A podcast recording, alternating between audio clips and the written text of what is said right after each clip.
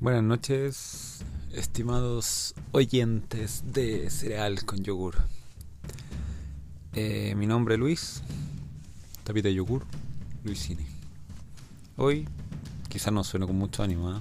pero el tema me tiene preocupado el, lo de la pandemia global del coronavirus.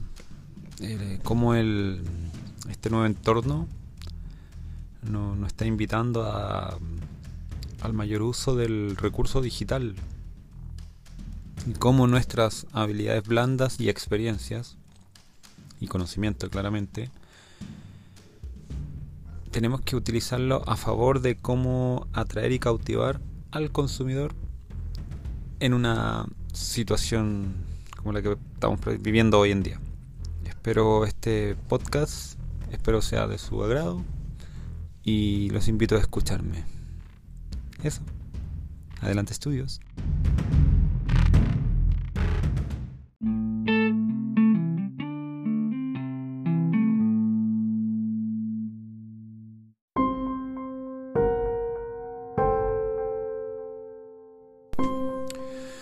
Bien, después de ese interludio musical, eh, primero contarles que en mi trabajo hoy nos permitieron comenzar con esto del teletrabajo.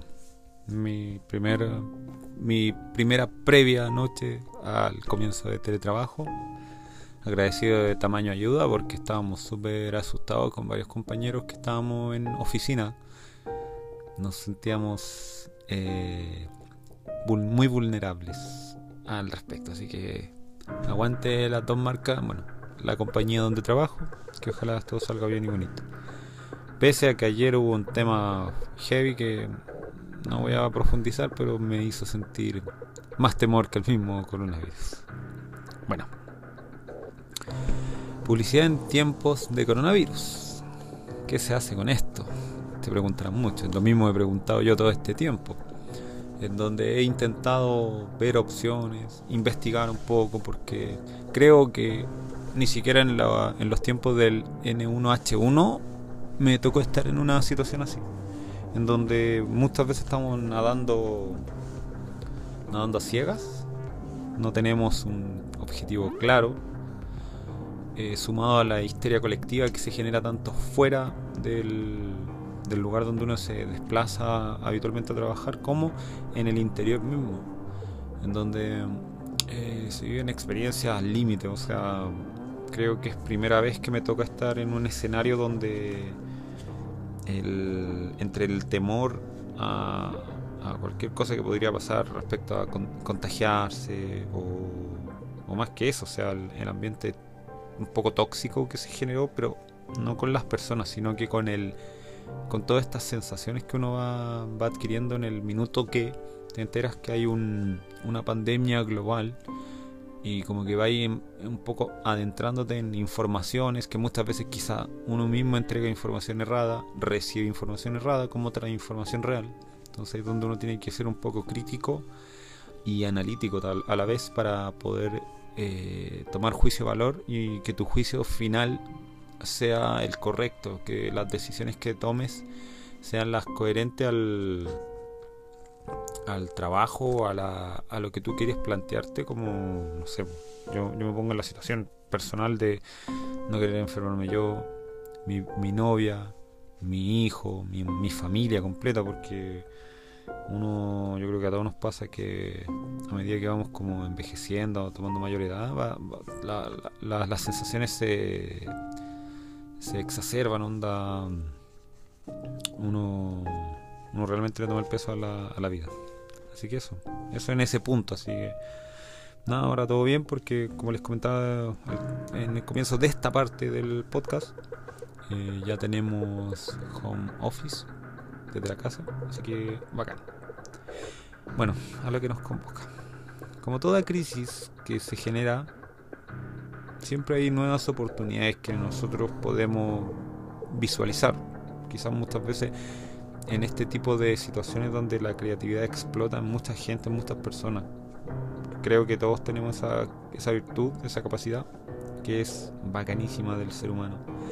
Y bueno, como esto es una pandemia, el COVID-19 o coronavirus nos está moviendo la aguja en todos los frentes. Inclusive en la forma de cómo muchas empresas nos comunicamos con nuestro público objetivo.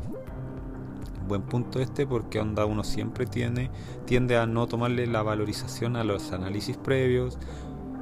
En lo personal he conocido, me ha tocado conocer de mala forma a personas que desde la guata están dando ideas de campaña, ideas de objetivos, ideas de mágicas ideas que se puede darle una, una, pero no sirve si no tiene un previo análisis. Así que, no, pues, como nosotros ya tenemos identificado a nuestro público, estamos dando justo a ellos. Igual la forma de repente como que el público se pone un poco tóxico a la vez también. Se entiende por el contexto, o sea, entre su miedo, que al final se transforma en hostilidad y empiezan a, a, pulverizar a cualquier acción equivocada que pueda hacer una empresa. Que muchas veces uno busca objetivos como tratar de compatibilizar con el sentir de la gente y sobre todo humanizando la marca, o sea, tratando de bajarla al nivel de, mira, nosotros también estamos pasando exactamente lo mismo que tú, pero no lo podemos expresar de la misma forma porque básicamente nosotros representamos a una marca, entonces igual es como fome cuando uno entrega tips y no los toma. Bueno, eh, una de las tendencias generadas por el COVID-19 es no salir de casa. Eso creo que muchos de ustedes lo tenemos claro. Yo les comenté que estoy ahora in-house. Salvo necesidades imperiosas, como, bueno, ya no acudir al trabajo, pero sí adquirir alimentos o medicinas. Entonces esto quiere decir que las horas del hombre, de las que las personas en todo el mundo destinadas a actividades fuera de casa, las dedican esta vez a estar en nuestros hogares, donde consumimos todo tipo de redes sociales, portales web, todo tipo de YouTube, Netflix, videojuegos o plataformas de comunicación a distancia y comprando alimentos y provisiones vía aplicaciones. Entonces, eh, creo que si ya teníamos una adicción desmedida con las redes sociales, independiente del trabajo que hagamos, porque puede estar en una oficina, puede estar en algún lugar público, igual uno tiene, tiende a ver las redes sociales, quizá un momento de esparcimiento, un momento de ocio, uno lo usa para lo que quiere, hablar con la familia, en el minuto en donde uno quiere distraerse. Pero es evidente que esta tendencia también es como va a favor en respecto al, no contacto y evitar el contacto con las personas. Y se está construyendo en un acelerador digital esta crisis, eh, perdón, esta crisis de salud. Bueno, por, el, el, otro lado de esto, de la comunicación y la publicidad, eh, bueno, nuestras, nuestros presupuestos también fueron día básicamente nos bajaron todos los presupuestos que teníamos disponibles. Se entiende sí, porque también los recursos los están destinando en otras soluciones de otras áreas de, de la compañía. Que, pucha, igual ayer un tema que igual fue feo, pero no, no, no quiero profundizar en él, pero fue incómodo entonces pero se entiende que están moviendo las lucas y adaptándolas, a, entregándolas en los lugares que tienen que usarlas. Y muchas veces nosotros como marketing o publicidad somos los primeros que caen porque tenemos presupuesto alto, o no, quizás no tan alto, pero igual es plata que quizás la pueden volver a reunir en otro instante, en otro momento y entregarnos estos, estos fees, estos, perdón, estas lucas extras para poder trabajar en publicidad.